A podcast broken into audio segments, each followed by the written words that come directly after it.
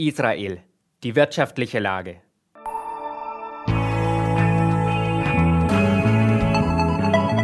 Hashtag Volatility, der Anlage-Podcast.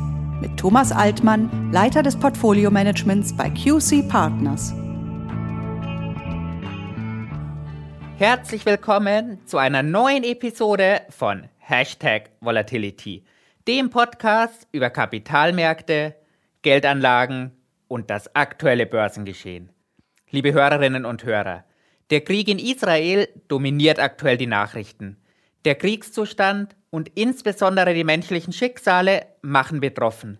Mein Mitgefühl gilt den Getöteten und ihren Angehörigen. Und deshalb möchte ich Israel auch im heutigen Podcast zum Thema machen.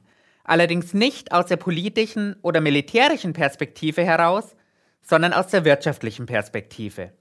Starten wir mit einer Einordnung und einer Bestandsaufnahme. Israel hat gut 9,5 Millionen Einwohner, die auf einer Fläche von etwa 22.000 Quadratkilometern leben. Im Vergleich mit Deutschland sind das 11 Prozent der deutschen Bevölkerung auf 6 Prozent der deutschen Fläche. Israel ist also deutlich dichter besiedelt als Deutschland. Das Bruttoinlandsprodukt lag im vergangenen Jahr bei 523 Milliarden US-Dollar. Daraus errechnet sich ein Pro-Kopf-BIP von fast 55.000 Dollar. Damit liegt das israelische Pro-Kopf-BIP etwa 6.000 Dollar höher als das deutsche, das im vergangenen Jahr bei 49.000 Dollar lag. Israels Wirtschaft hat sich in den letzten Jahren stark entwickelt.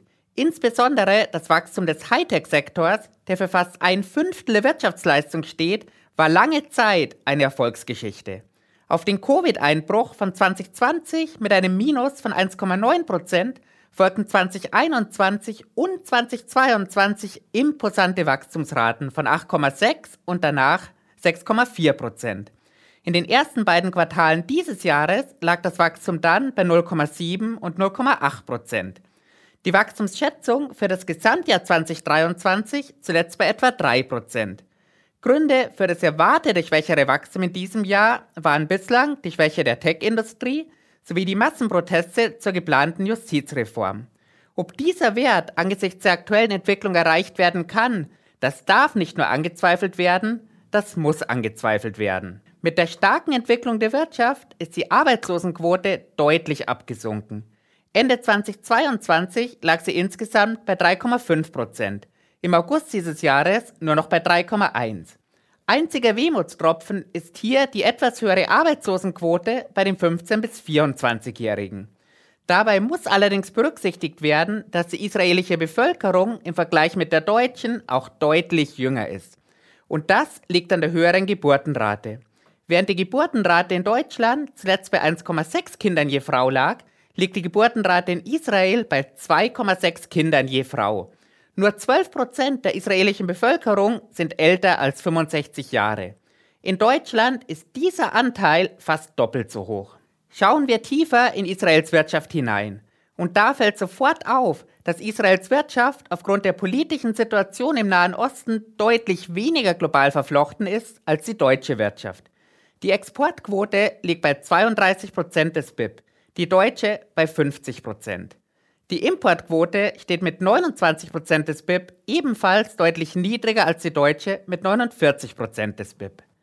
Handel zwischen Israel und Deutschland findet dabei insbesondere bei den israelischen Importen bzw. den deutschen Exporten statt. 6% seiner Importe bezieht Israel aus Deutschland.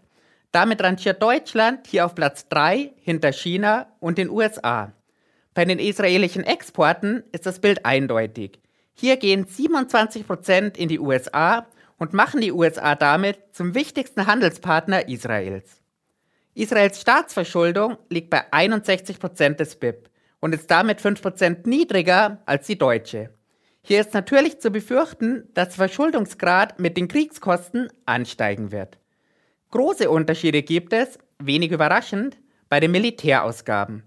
Während Israel hier im vergangenen Jahr 4,5 Prozent des BIP investiert hat, waren das in Deutschland 1,4 Prozent. Schauen wir auf die Inflation. Die Bevölkerungen, Politiker, Volkswirtschaften und auch die Börsen zuletzt sehr besonders bewegt hat. Ihren Höhepunkt hat die Inflationsrate in Israel im Januar dieses Jahres mit 5,4 Prozent erreicht. Zuletzt stand sie bei 4,1 Prozent. Die israelische Notenbank, die Bank of Israel, hat die Inflation energisch und entschieden bekämpft. Dafür wurde der Leitzins seit April des vergangenen Jahres in insgesamt zehn Schritten von 0,1 auf 4,75 Prozent angehoben. Die Rendite einer zehnjährigen israelischen Staatsanleihe steht per 15. Oktober bei 4,1 Prozent. Kurz nach Kriegsausbruch ist sie zunächst sprunghaft auf 4,5 Prozent angestiegen. Das S&P-Rating liegt bei AA-. Schauen wir auf die Währung, den neuen Schekel. 2021 stand der Schekel noch auf einem 28-Jahres-Hoch relativ zum Dollar. Seitdem hat Israels Währung 30 Prozent zum Dollar verloren, wobei die letzten 4 Prozent auf den Krieg zurückzuführen sind.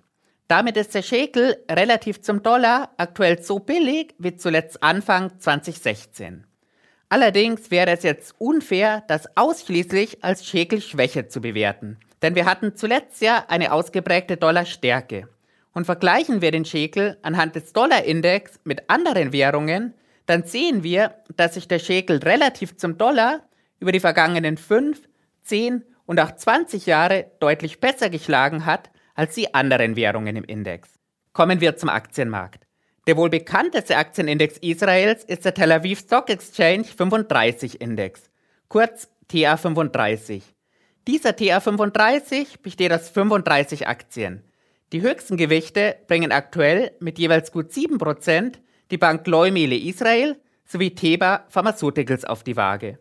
Seit Jahresanfang liegt der Index, Stand 15. Oktober, 8% im Minus, wobei das vor dem Ausbruch des Krieges noch ein kleines Plus war. Aktuell haben wir damit ein Zwei-Jahrestief. Das Allzeithoch des Index liegt schon etwas weiter zurück und stammt aus dem Januar 2022. Zuletzt stand der Index 21% unter diesem Hoch. Mit einem historischen KGV von 10 und einem erwarteten von 8 ist der Index auf dem Papier moderat bis eher günstig bewertet. Das Kurs-Buchwert-Verhältnis hat zuletzt mit 1,12 den niedrigsten Wert seit dem Jahr 2020 erreicht. Natürlich muss ich hier festhalten, dass es im aktuellen Umfeld schwierig ist, den israelischen Aktienmarkt rein nach Bewertungszahlen zu beurteilen. Denn gerade bei den erwarteten Gewinnen ist mit einer Abwärtsrevision zu rechnen. Schauen wir abschließend auf die Volatilität. Mit den Kursverlusten seit Kriegsbeginn ist die Volatilität angestiegen. Das sehen wir bei den kürzeren Laufzeiten besonders stark. Über die vergangenen 30 Tage liegt die historische Volatilität jetzt bei 25 Prozent. Zum Vergleich, im September waren das zeitweise noch unter 10 Prozent. Die Volatilität über die vergangenen 360 Tage ist mit den aktuellen Schwankungen auf 18 Prozent geklettert und liegt damit jetzt 1% über der des DAX. Davor war allerdings 15 Jahre lang die Volatilität des DAX höher als die des CA35. Ob wir jetzt bei der Volatilität eine kurze Veränderung oder den Beginn einer neuen Ära erleben, das wird sicherlich ganz besonders von der politischen und militärischen Entwicklung abhängen. Ich werde das weiterhin für Sie beobachten. Vielen Dank fürs Zuhören, bis zum nächsten Mal und machen Sie es gut. Die im Podcast Hashtag Volatility veröffentlichten Inhalte erfolgen zu allgemeinen Informationszwecken. Es handelt sich nicht um eine Anlageberatung und keine Empfehlung zum Kauf oder Verkauf von Wertpapieren.